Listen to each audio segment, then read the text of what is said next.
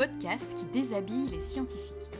Je m'appelle Elodie Chabrol et j'ai hâte de vous faire rencontrer des scientifiques et partir avec vous à la découverte de ces humains. On va bien sûr parler un peu de science, mais on va surtout beaucoup parler d'eux.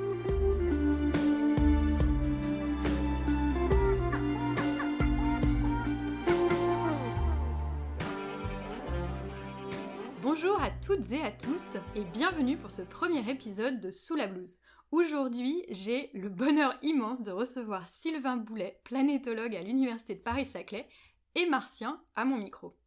Bonjour Elodie. Bonjour Sylvain, ça, va? Ça va très bien avec toi? Je suis vraiment très contente de t'avoir parce qu'en fait, t'es un des premiers à qui j'ai parlé du podcast. J'ai de la chance. T'as de la chance, mais surtout quand je t'en ai parlé, tu m'as raconté tellement d'anecdotes que je me suis dit, il faut vraiment que je commence mon, mon podcast avec toi, que tu puisses raconter tout ça à tout le monde. Je te propose de commencer d'abord avec la blouse sur le dos et de me raconter un petit peu tes recherches, sur quoi tu travailles.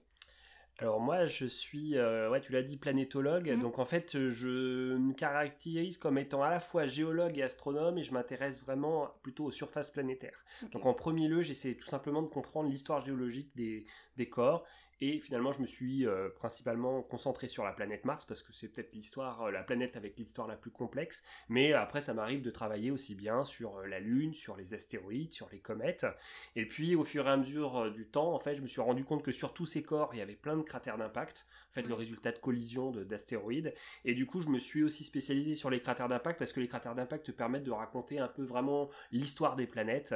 Et donc, c'est un bon outil pour dater les surfaces, pour pouvoir les explorer. Et donc, du coup, je me suis mis à, à m'intéresser aux, aux cratères d'impact sur Terre. Et donc, voilà. Et donc, finalement, euh, des cratères d'impact, j'en suis arrivé aussi aux impacteurs, aux météorites, pour comprendre un peu, bah voilà, de ce qui se passe de, de, de- de avant l'impact à la collision sur la planète, parce que bah voilà, il faut bien réaliser que chaque impact, c'est un moment où, euh, où l'histoire géologique de la planète va être bouleversée. Et donc, euh, pour bien comprendre finalement l'histoire de la planète, il faut comprendre un petit peu tout ça. Super. Et du coup, euh, ça consiste en quoi tes recherches? Typiquement, une journée type, Alors, euh, qui n'existe pas. Je me doute Voilà, ce que tu vas me dire. était- journée type, ça n'existe pas parce que bon, déjà moi je suis enseignant-chercheur, donc Ouais. à, à la base, euh, euh, je voilà, je, je fais de l'enseignement, donc euh, j'ai euh, j'enseigne en- aussi bien en licence qu'en master.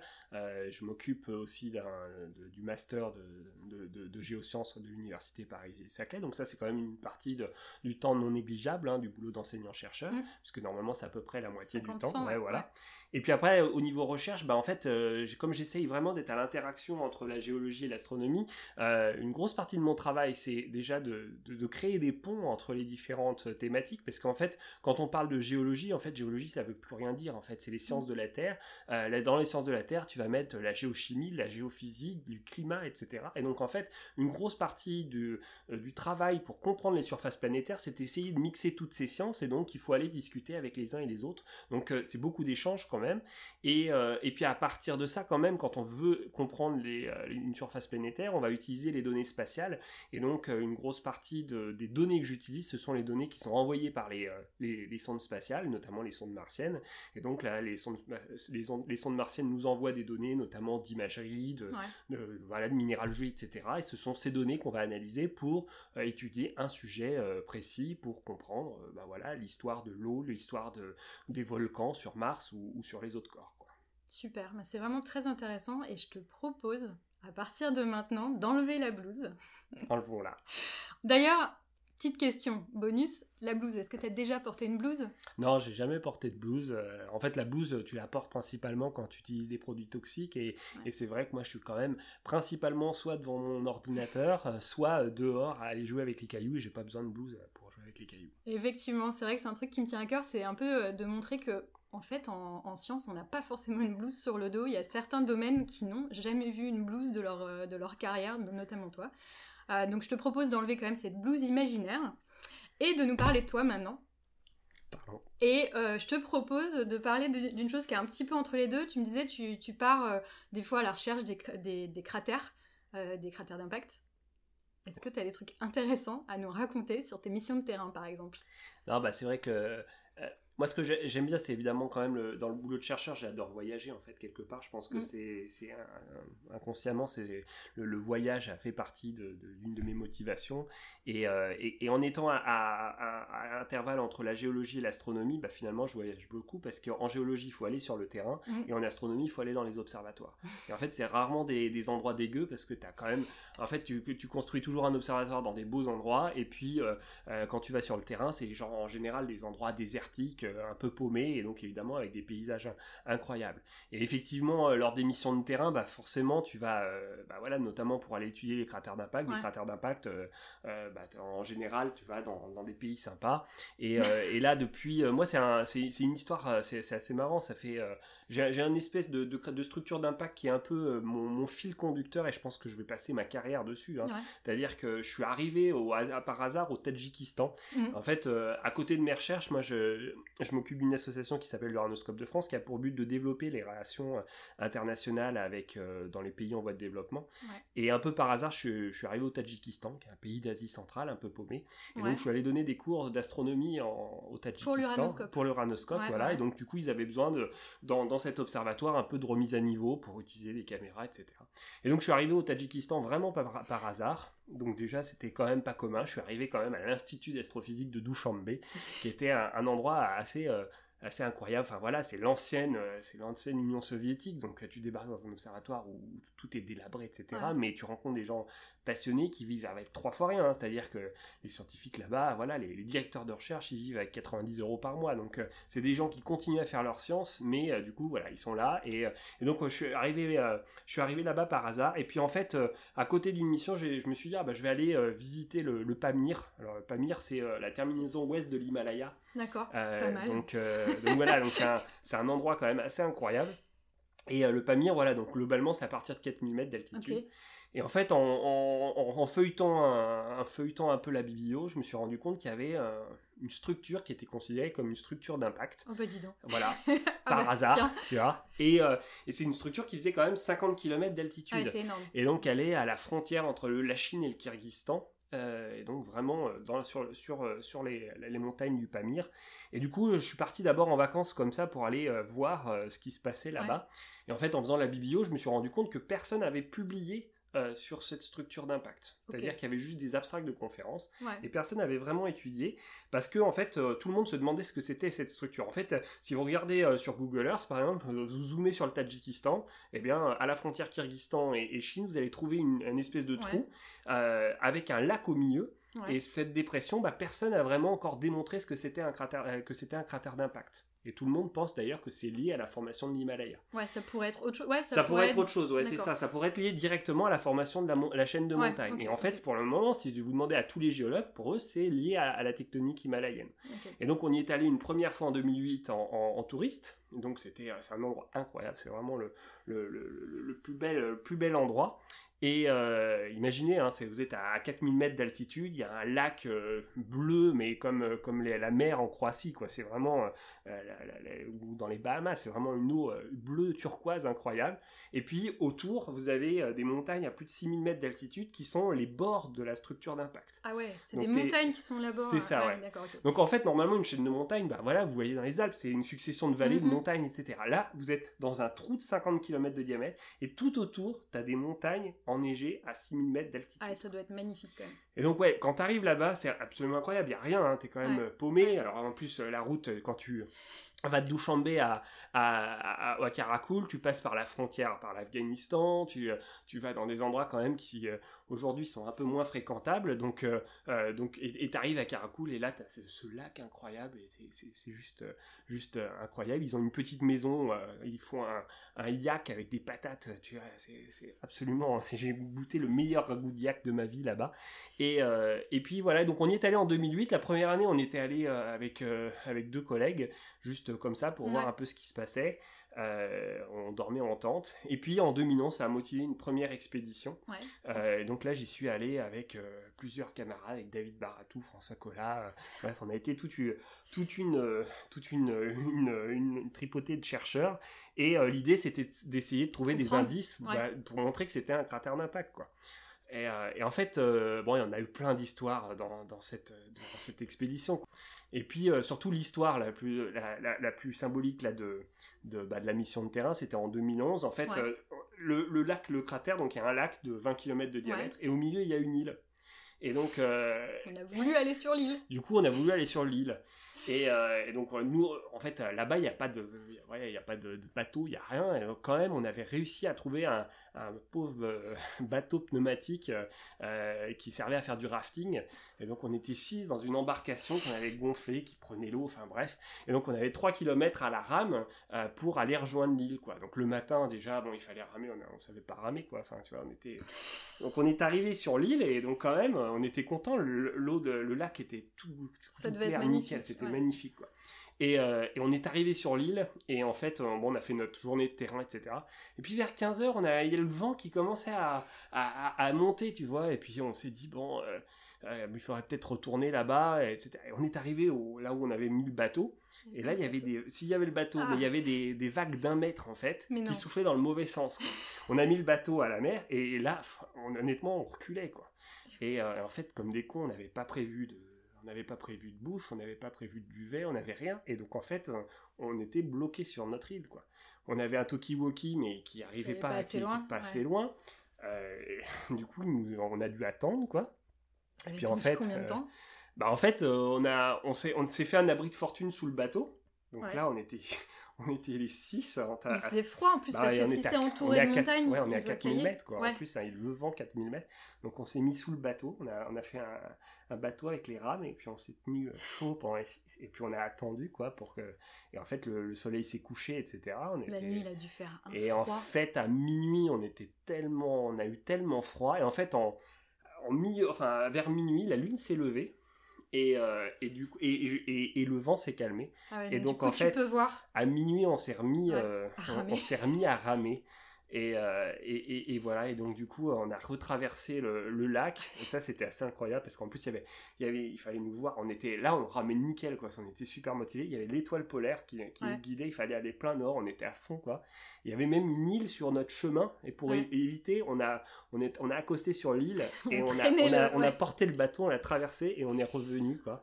Et en fait, on avait nos lampes euh, torches, tout le monde croyait qu'on avait disparu, en fait, Ouais. nous cherchaient, ils savaient pas où on était. Vos téléphones marchaient pas en plus, je suppose. Ouais, euh, non, non. Bah non, le téléphone satellite qu'on avait acheté, il marchait pas non plus. Enfin bref, voilà. Et puis du coup, ils nous ont vu quand même nos lampes, euh, nos lampes frontales et, euh, et ils nous ont retrouvés. Et, euh, et voilà. Et en fait, on, on est rentré vers 2h du matin euh, dans, dans la, la petite maison avec euh, la bouffe de yak. Et, euh, et voilà. Et François Collat avait amené un saucisson avec du Ça calva. a dû et être le meilleur et- moment de votre vie. Quand on est le rentré au chaud avec le saucisson et le calva, c'était absolument incroyable. Et tu m'étonnes du coup que quand je te demande si t'as des journées type, Bah, il n'y a pas de journée type, surtout sur le terrain. Ouais. C'est. euh, Bah, c'est ça, c'est en fait c'est c'est ça, c'est des belles aventures quand même. Et je pense que euh, voilà, quand tu pars sur le terrain, mais mais en fait euh, c'est la chance euh, que j'ai, je pense, dans mon boulot, c'est de de pouvoir allier ces missions de terrain où il arrive toujours quand même quelque chose, et puis ces missions d'observation dans les observatoires. En fait, mm, euh, mm. quand on va au pic du Midi, au Chili, etc., on a Du toujours midi, c'est dans les Pyrénées, hein, c'est Ouais, c'est ça, le Mm. pic du Midi, à l'observatoire de pic du Midi, hein, euh, l'observatoire avec le télescope d'un mètre, c'est un, endroit quand même mythique. Ça fait 50 ans que ce télescope il, il fonctionne et on a des nuits incroyables. hein. Un jour, moi j'étais, j'étais en 2010 là, quand, quand j'étais euh, dans mon dans mon postdoc, en fait, euh, on avait installé la caméra, une, une caméra et un, un télescope pour voir les flashs lunaires, pour voir Ouais. les impacts à la surface de la Lune. Et du Ah coup, ouais, euh, voilà, du coup, mais c'était un 10 décembre, on faisait, je sais pas, il faisait moins 15, moins 20, un truc euh, incroyable, quoi, tu vois. Et, euh, et du coup, on avait installé le matériel, et putain, j'avais des, Ouais, mais je pouvais. je- je- quoi. faire, mais ouais. non. Et donc, du coup, on avait installé, et en fait, je rentrais pour me réchauffer un peu. Ouais. Et puis, un jour, à un moment donné, je suis revenu, et là, il y avait plus d'ordinateur, quoi. En fait, j'avais mis le, j'avais mis l'ordinateur dans une doudoune, et euh, pour le réchauffer, Ouais. quoi. Et en fait, le temps que je rentre, il y avait eu un- une bourrasque, et en fait, avait le- ah, la et le, la doudoune avait emporté et j'ai retrouvé l'ordinateur euh, 50 mètres plus loin avec euh, parce que voilà ça, ça s'était envolé. Il t'arrive toujours des trucs incroyables, c'est ça Ah, c'est est- assez marrant, Ouais, t'as toujours des, marrant, des c'est- anecdotes assez folles bien. à raconter. Et euh, moi, ce que je me demande un petit peu, c'est forcément euh, les étoiles, les, les impacts, tout ça, ça fait un peu rêver, les météorites. euh, euh, Est-ce que c'est quelque chose que tu as toujours voulu faire Est-ce que parce que planétologue, t'es parti sur la géologie au départ? Ouais alors c'est un Qu'est-ce qu'est-ce qui s'est passé pour que tu en arrives là? Est-ce que c'est toujours un sujet sur lequel tu as voulu travailler? Ou est-ce que petit à petit, au final...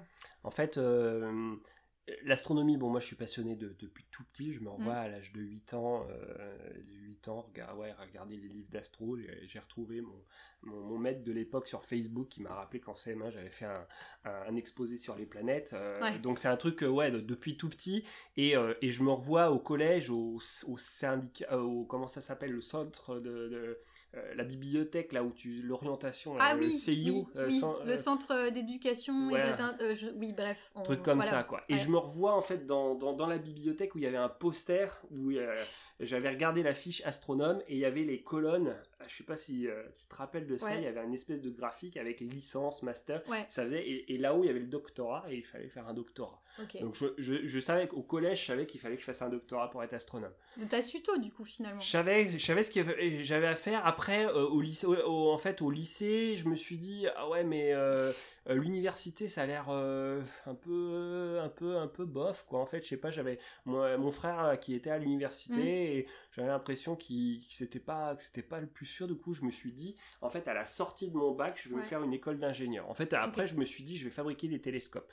J'étais toujours dans l'astronomie, mais du coup, euh, je me suis dit, je vais fabriquer des télescopes. Donc, je suis rentré dans une formation d'ingénieur qui s'appelait la Nouvelle Formation d'ingénieur en optronique à Orsay. Comme ça, je suis, je suis arrivé à Orsay en 2000, euh, grâce à cette formation d'ingénieur. Et, euh, et, du coup, bah, j'ai commencé ce truc-là, et compliqué quoi enfin c'était pas je me retrouvais non mais je me retrouvais à faire de l'optique de l'électromagnétisme etc en fait c'était pas vraiment mon truc et je me rappelle quand même, c'était un, un, mois de mai, euh, mois de mai 2001 en fait. J'étais en TP d'optique, j'ai dit allez j'arrête tout, euh, j'arrête tout. voilà, je casse tout au passage, et je lâche. Exactement. Et je me rappelle le midi après mon TP d'optique, j'ai dit j'arrête l'école d'ingénieur. Je suis allé m'inscrire en agence d'intérim euh, l'après-midi. C'était la première année du coup C'était la première année, ouais. Et, et donc, je suis allé m'inscrire en agence d'intérim et le lendemain, je travaillais chez Castorama. Et du coup, le lendemain, j'ai annoncé à mes parents que j'avais arrêté l'école d'ingénieur et que je, je travaillais chez Castorama. Ils ont dû apprécier. C'était, euh, voilà, c'était un, un, peu, un, peu, un peu marrant. Mais, mais en fait, après, bah, du coup, je me suis dit, je vais recommencer la fac. Finalement. Ouais, et en fait, c'est là où euh, je savais pas trop, en fait, je savais pas si je voulais faire de la physique, je, savais que je voulais faire de l'astro, mais, mm. en fait, quand tu parles d'astro, c'est super large, en fait. Donc, euh, du coup, je me suis, j'ai commencé à me réinscrire en S1G, donc là, c'était général, tu vois, semestre 1 général, où tu ah, faisais de, des maths, de la physique, de la bio, de la géole, etc. Ah, mais ça, c'est ce que j'ai fait aussi, c'était sciences de la vie et de la Terre, c'est ouais, bah, pour moi, Et voilà, mais du coup, c'était un truc très général, et du coup, j'ai commencé ça, donc j'ai fait deux semaines, et, non. et non mais ah, en fait j'avais j'avais des équivalences avec mon premier truc et du coup j'ai commencé j'ai fait deux semaines et au bout de deux semaines j'ai reçu un mail qui a un peu changé ma vie faut, faut l'avouer. En fait euh, il cherchait j'ai reçu un message de l'observatoire de Paris qui cherchait quelqu'un pour partir un mois au Chili pour euh, Toujours pour, dans les bons euh, voilà pour pour aller être opérateur télescope pendant un mois au Chili. Et du coup j'ai vu ça putain j'ai fait en plus j'étais là, bon, bah, je fais un truc, mais j'ai déjà validé mes, mes, mes, UE, en fait, etc. Et du coup, j'ai candidaté, euh, j'ai candidaté, j'ai demandé à, à, deux, trois collègues astronomes que je connaissais, euh, euh, en fait, d'avant et qui m'ont qui, qui recommandé. Et le jour de mon anniversaire, le 9 octobre 2001, j'ai reçu le message de l'Observatoire de Paris, c'est bon, euh, vous avez euh, toutes les compétences pour partir au Chili. Alors c'était marrant parce que pour la petite histoire, c'était marqué euh, que dans la, fiche de, de, de compétences qu'il fallait que je fasse du Linux, etc., super bien, etc. Moi j'avais dit, ouais, ouais, je sais vachement faire du Linux, mais j'en avais jamais fait de ma vie, quoi. Et du coup, ils m'ont dit, voilà, le jour de mon anniversaire, ils m'ont annoncé ça. C'était un beau cadeau. Ah ouais, c'était incroyable. Et du coup, j'ai euh, bah, dit, bah, j'ai dit à, mes, parents, ai dit, euh, je, pars, je, je pars, on a rien à foutre. Et puis, euh, et puis du coup, du coup, je suis allé voir mes responsables d'année. Ils ont accepté de reprendre mes notes de l'année dernière, du premier semestre. Et je suis parti au Chili. Et du coup, au Chili, bah ouais, c'était un rêve de gamin. Ça, franchement, aller en plein désert de l'Atacama, en fait, vivre un mois dans un observatoire, ça, c'était assez incroyable. Et, et, du coup, là, j'ai rencontré une personne qui s'appelle Alain Maury, et qui était euh, un astronome français euh, qui, qui travaillait là-bas. Et alors lui, c'était c'était très rigolo. Il était un peu remonté contre un peu remonté contre je sais pas contre la le, les astronomes. Enfin, il, lui, il était un ingénieur, euh, ingénieur de recherche à la base. Et puis, et en fait, pendant un mois, Et il, m'a, on est allé dans certains observatoires et puis les astronomes ils dormaient devant leur, euh, devant leur télescope, etc. Et là il me disait ah tu vois lui on a rien à foutre du ciel, etc. Et en fait euh, ça m'a vachement influencé parce que pendant un mois j'ai eu l'impression que les astronomes ils n'avaient rien à faire du ciel. C'est évidemment pas le cas. Oui non c'est pas le cas. Mais mais euh, mais du coup je me suis dit je suis rentré du Chili j'ai dit bah je veux pas être astrophysicien. Et du coup je vais faire de la géole. Et, comment c'est venu la géole en fait bah, En fait, je savais que je pouvais faire de la géologie des planètes en fait. Du coup, euh, voilà, c'était soit euh, je devenais observateur astronome en fait qui étudiait les galaxies ou euh, trucs un peu plus physiques, et ou alors je me, un truc un peu plus naturaliste et du coup je faisais de la géologie des planètes. Et du coup, je me suis inscrit en, géologie en retour du chimie. Et, et voilà, j'ai commencé par faire de la géole, j'ai fait un doc de géole. Mmh. Et en fait, c'est rigolo parce que j'ai toujours eu, j'ai toujours eu tendance à me dire, bah, je vais faire autre chose que ce pourquoi ce, ce que je veux faire en fait. C'est-à-dire que je savais que je voulais faire un doctorat d'astrophysique, mais j'ai pas fait un master d'astrophysique. Mais pourquoi du coup? Enfin... En fait, je me suis toujours dit quand même que l'astronomie c'était tout. À bout d'un moment quand même, parce que moi, moi j'ai grandi dans un, en Seine-et-Marne, mhm. et en Seine-et-Marne, donc dès l'âge de 12 ans, je suis rentré dans un petit observatoire qui s'appelle l'Uranoscope de l'île de France. Et, euh, et, du coup, euh, dans cet, cet observatoire, j'ai passé tous mes vendredis, samedis, toutes mes nuits en fait. Quoi. Et, euh, et, donc ça pendant toute mon adolescence. Et j'ai eu la chance de, tous les mois de rencontrer des astronomes, etc. Et, du coup de leur parler, etc. Et puis du coup, bon, quand même, j'avais bien compris que c'était possible de devenir astronome, mais que c'était compliqué, quoi, tu vois. Et donc du coup, j'avais compris que faire des études d'astrophysique menait à l'astrophysique. Et du coup, je m'étais dit, ah, mais je vais peut-être faire autre chose.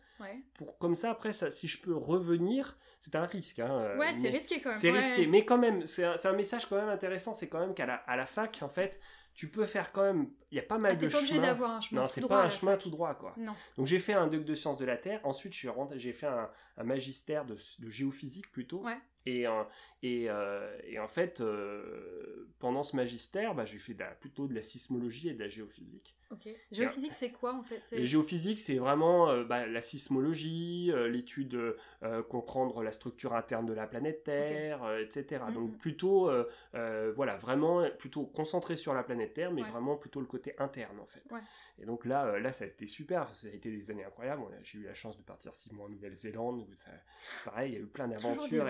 Et ça, c'était. Mais ouais, mais c'est. Je pense que c'est ça qui m'a toujours motivé. J'ai rencontré plein de gens super intéressants. Euh, et en fait, après, lors de mon M2, en fait, j'ai. Euh, euh, bah, je suis parti à Grenoble. Mmh. et à, Grenoble là j'étais faire vraiment de la sismo-tectonique en fait. Donc vraiment étudier les tremblements de terre et les failles quoi. Donc en master magister du coup. En ouais en M donc ouais en, fait magister c'était la licence et plus le M1 le M2 et en M2 j'ai fait vraiment mon master mon, mon master en fait en sismo géophysique et rien n'a encore avec la planéto, sauf j'avais pendant mon master j'avais pris deux options, je pouvais, deux options extérieures de planétologie à l'université d'Orsay. Et, euh, et, du coup, bah en fait à Grenoble j'aurais eu la chance de faire une thèse en sismologie et en fait j'ai un de mes anciens professeurs de mes options qui m'a contacté pour savoir si je voulais faire une thèse en planétologie. Et donc là bah, la boucle était bouclée, voilà, je suis revenu en planéto et du coup j'ai commencé ma thèse en planéto et donc du coup, voilà, donc après j'ai passé mes trois ans à l'université d'Orsay à, travailler sur Mars. Euh, et cool quand même. et ça a été cool, ouais. Non, ça a été cool parce que bah du coup, euh, voilà, j'ai eu la liberté aussi de faire pas mal de choses à côté. C'est vrai que sans, sans longtemps en thèse, on se dit euh, il faut travailler à fond sur le sujet, etc. Et je sais pas, j'ai toujours eu vu, j'ai toujours eu l'idée que bah, c'est évidemment il fallait se concentrer sur un sujet, mais qu'on pouvait faire autre chose à côté. Et, et c'est là où moi j'ai commencé à, en fait à, organiser des écoles euh, dans les pays euh, au Maroc. On a le Caracoul, c'était pendant ma thèse, à écrire des livres. Parfait, tu, fais les transitions à ma place. J'allais dire, tu fais beaucoup de choses autour pour parler de science. Ouais, mais en fait. Euh... Tu as toujours fait ça en fait. Hein. Je pense que voilà. Alors après, c'est une c'est vraiment personnel, c'est-à-dire que moi j'ai ce besoin de faire euh, vraiment des choses différentes. Je comprends les chercheurs qui font que de la recherche, etc. Moi, j'ai besoin de faire de la recherche et de savoir pourquoi je fais de la recherche. Mm. C'est-à-dire que, euh, voilà, je vais, je vais me concentrer sur, euh, sur Mars, etc. Mais j'ai besoin après de, raconter ce que je fais, de, de raconter, bah, de raconter pourquoi on fait ça, ce qui l'environnement, etc. Et donc c'est vrai que bah, il y a ce...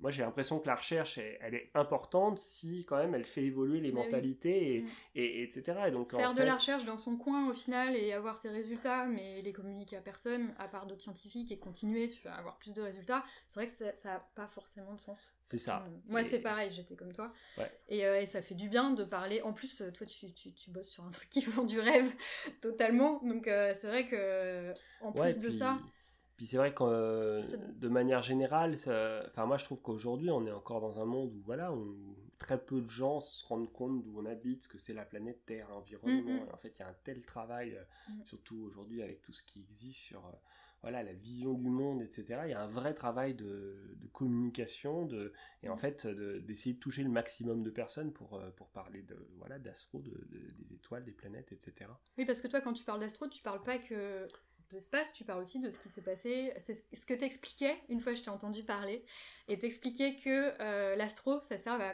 comprendre ce qui se passait sur Terre aussi. Ouais, bah je pense que...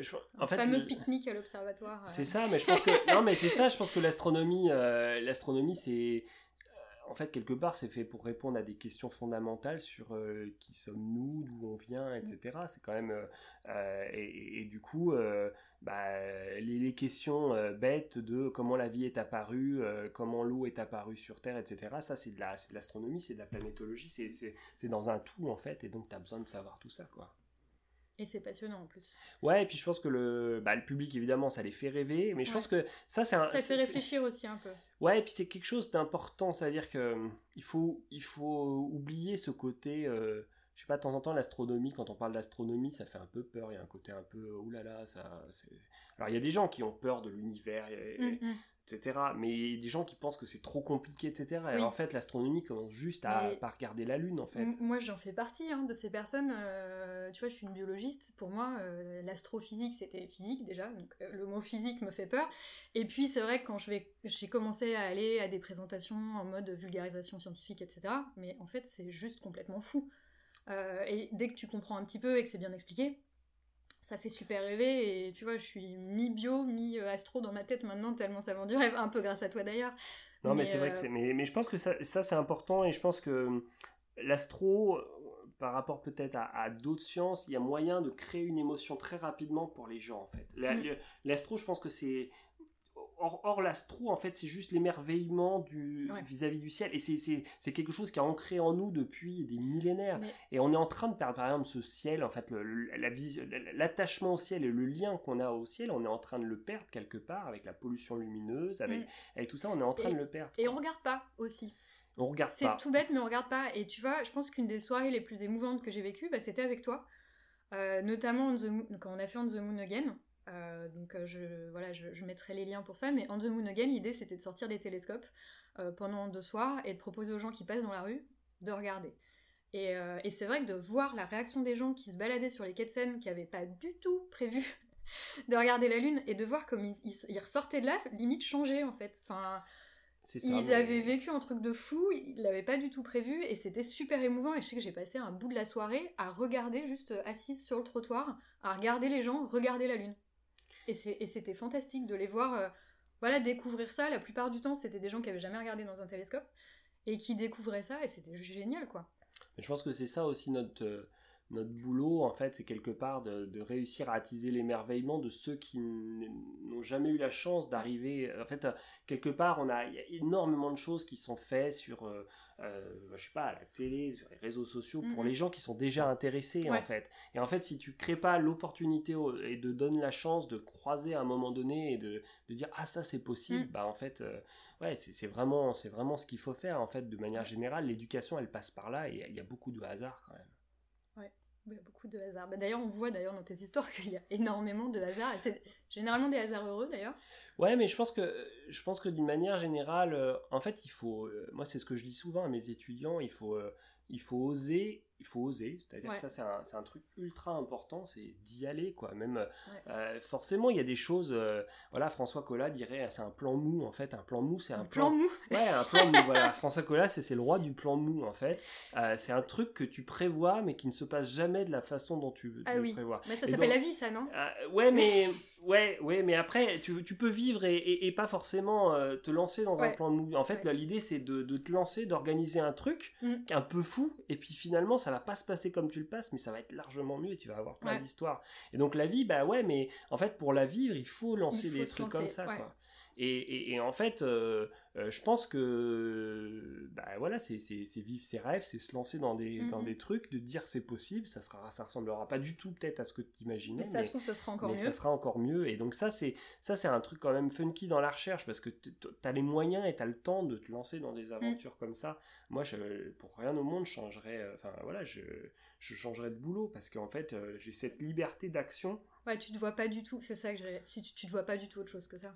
Non, parce que c'est quelque chose que tu as voulu, de toute façon, c'était depuis le collège. En fait, le truc, c'est que, tu vois, en, étant enseignant-chercheur, ben, voilà, il y a le côté enseignement, euh, contact, etc. Mais à côté de ça, je, de la recherche à côté de ça, je suis libre, voilà, de, et, tu vois, on est en train de développer des projets de développement en Afrique, de, mm. euh, de création d'observatoires à Madagascar, etc. Mais tout ça, c'est relié avec le projet de recherche, et en fait, euh, il suffit juste de, voilà, de, et c'est vrai que la thématique, euh, l'astronomie, la géologie est, bien pour ça, parce que tu peux créer voilà, des, des, projets un, peu dingues un peu partout dans le monde, et ça, c'est vraiment motivant. C'est hyper motivant. Et, euh, et, et c'est super sympa. Je vois tous les, tous les programmes que tu développes, c'est vraiment génial, notamment tous les programmes en Afrique. Je trouve que c'est important. Ouais, bah c'est pareil, l'Afrique, en fait, euh, il y, y, a énormément de choses. À, voilà, un, continent où tout est, est, à faire au niveau de l'astronomie, en mm, mm. fait. Donc ça, c'est aussi important, c'est-à-dire que on, est sur Terre où finalement on est quoi 7 milliards d'individus mm. et il y a peut-être, euh, je sais pas moi, à peine un milliard de personnes qui savent ce que c'est la planète Terre. Et quand tu voyages, moi j'ai le souvenir justement encore au, Tadjikistan, on était lors d'une éclipse totale de, de, soleil, on était en plein Pamir dans un village, on avait installé le télescope pour partager ça avec les villageois et puis les, les, gens, ils venaient voir, etc. Bon, ils observaient, etc. Mais sans vraiment comprendre ce que c'était. On, on, était avec notre pauvre, pauvre, perse en essayant d'expliquer avec notre, langage euh, ce que c'était. Mais voilà, et, on distribuait des lunettes, etc. Et puis à un moment donné, on a vu deux nanas arriver, euh, habillées vraiment euh, occidentales, etc. Parler super bien anglais, portable, etc. On se dit, ah, bah, on va pouvoir vraiment parler. Et puis on a commencé à leur parler bien et tout. Et puis là, elles nous ont regardé et puis elles sont parties en courant en nous traitant de sorciers parce que pour eux, c'était impossible que euh, eh bien, la lune passe devant le soleil. C'était des choses ah inimaginables. En fait, euh, on, voilà, je me rappelle avec les gamins là-bas, on leur montrait ce que c'était la planète Terre. Mais c'est, nous, ça nous semble normal aujourd'hui, mais en fait, c'est dès que tu voyages dans le monde, en fait, bah, euh, la vision, la Terre, etc. Bon, tu sais pas ce que c'est, quoi. Donc y a, tout est à faire en fait sur Terre. C'est beau comme. Euh, bah, y a de quoi faire. C'est beau, c'est malheureusement pas le, mot de la fin, j'aurais presque voulu, parce que c'est tout à faire sur Terre. Euh, non, mais ce que je me demande, c'est alors, ok, euh, beaucoup de recherches, pas mal de voyages de terrain. Est-ce que tu as des hobbies à côté? Je sais que t'en as un ben, plutôt gros. j'ai fait de la, j'ai fait de la harpe, j'ai fait, j'ai fait de la harpe et. Alors comment, comment tu t'y mis? Parce que c'est pas, c'est pas un instrument très très. c'est rigolo parce que je suis, moi je suis, je suis, issu d'une famille de musiciens en fait, mais, mais, mon père était directeur de conservatoire de musique et ma mère prof de musique en collège. Et, et puis du coup, bah quand j'avais 5 ans, il y a eu une prof de harpe qui a débarqué dans mon école maternelle habillée en blanc. Moi, j'ai vraiment une vision, tu vois, un ange qui est arrivé ça, avec ça. C'est un peu un ange qui est arrivé. Et, euh, et puis, du coup, bah, euh, du coup, à 6 ans, j'ai dit, euh, mon père m'a dit, ah, tu veux faire de la musique J'ai dit, ouais, je veux faire de la harpe. Et donc, voilà, donc ça m'a permis d'être voilà, entouré de filles jusqu'à faut le dire. Il n'y avait que des filles dans le cours de harpe. J'étais le seul mec, hein, mais c'était pas désagréable. Mais, euh, mais du coup, voilà, je me suis mis à la harpe. Et puis en fait, à l'âge de 14 ans, quand même, au bout d'un moment, ça m'a pris tellement de temps que euh, bah, j'ai dit à mes parents, je suis allé voir, je leur ai dit, bah, au lieu de faire deux heures de harpe, je vais faire deux heures d'astronomie. Du coup, ils ont été un peu surpris. Et, euh, et, puis, bah, voilà, ça a été passé comme ça. Mais, mais en fait, bah, ce qui est cool, c'est que j'ai eu cette éducation musicale. Et du coup, j'ai bah encore ma harpe. C'est ce que j'avais demandé. T'as toujours ta harpe T'en joues encore? Ça m'arrive de jouer. T'as pas trop perdu? Ah, j'ai perdu peu un petit peu. Après, euh, après, en fait, comme tout, ça demande du travail. Donc, en fait, bah ouais. euh, voilà, ça m'est arrivé de rejouer quelques morceaux, etc. J'ai joué au mariage de mon frère avec euh, mon frère qui faisait de la flûte. C'était très beau. La flûte Euh, traversière ouais, ou... flûte traversière. ouais. Donc, la flûte à bec. avec, des parents. Des bah, parents ma mère était la musique. reine du pipeau, hein, c'est vrai que bah, oui, La reine du pipeau. j'avais deux ans de, de cours avec ma mère en, en collège, c'était assez marrant. Mais, euh, mais du coup, voilà, donc non, c'est cool ce mélange. Mais, mais là, ça revient à, voilà, à mélanger aussi art et science, en fait. Euh, C'est-à-dire que, que la musique et, la musique et l'astro, c'est totalement connecté, en fait. Donc, euh, donc on est, on- on- en fait, ouais, que les arts et les sciences permettent vraiment, enfin pour moi c'est ce qui caractérise l'humanité en fait. Mm. Donc euh, en fait euh, faire de la musique et de l'astronomie pour moi c'est Il faut faire les deux en même temps. Ouais, il y a, y a- y a un vrai lien et j'ai beaucoup d'amis musiciens. Là, j'ai cet été, j'ai fait un truc, euh, moi, c'est un truc que je referais. C'était, on a fait. C'était à Florence à tous les coups. alors, c'était pas à Florence, Ah. c'était dans les Pyrénées. Ouais. Mais du coup, on a, on a, on a fait, on- on- à l'entrée de, de- on était dehors, à l'entrée, on a, on a donné des petits papiers aux gens et il fallait qu'ils écrivent un mot en rapport avec l'astronomie. Ouais. On a mis ça, tout ça dans un grand chapeau. Et, euh, et j'étais avec un, un jeune pianiste, Kim Bernard, qui est absolument incroyable, qui a, qui a 19 ans, 20 ans, euh, qui est ultra fort en, en- en impro. Et du coup, on tirait un papier et moi, je parlais sur le sujet et lui improvisait sur le mot, en fait. Et donc, du coup, ça a donné une conférence. conférence C'est improvisée. ça, c'était euh, vraiment. musicale. Conférence C'était ça, improvisée improvisation cosmique, on l'a Ouais. appelé, tu vois. Et c'est vrai que c'est- c'était ça, on était sous les étoiles, voilà, on parlait trois minutes sur un sujet, lui parlait avec son, avec son piano, et euh, ça a donné une super conf, quoi. C'était chouette. Et comme quoi, voilà, c'était c'était ce qu'il fallait. Et ça, ça, c'est musique, Ouais. euh, musique et, et astronomie dans n'importe quel eau, c'est un truc qui est facile à faire, quoi.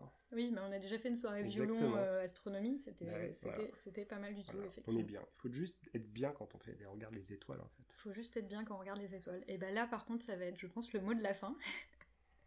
Merci d'avoir été euh, le premier invité euh, pour ce podcast sous la blouse. Euh, J'espère que tu as passé un bon moment. Eh ben très bien, merci. Elodie. C'était pas trop traumatisant Non, non, c'était très Ça bien. va Voilà, je suis. Ok.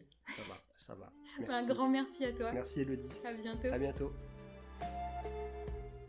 Voilà, ça y est, c'est tout pour cet épisode de Sous la blouse. J'espère que vous l'avez apprécié. N'hésitez pas à le noter sur votre plateforme de podcast préférée et à le partager. En attendant, vous pouvez me retrouver sur Twitter, at sous la blouse, et sinon, à très bientôt pour un prochain épisode.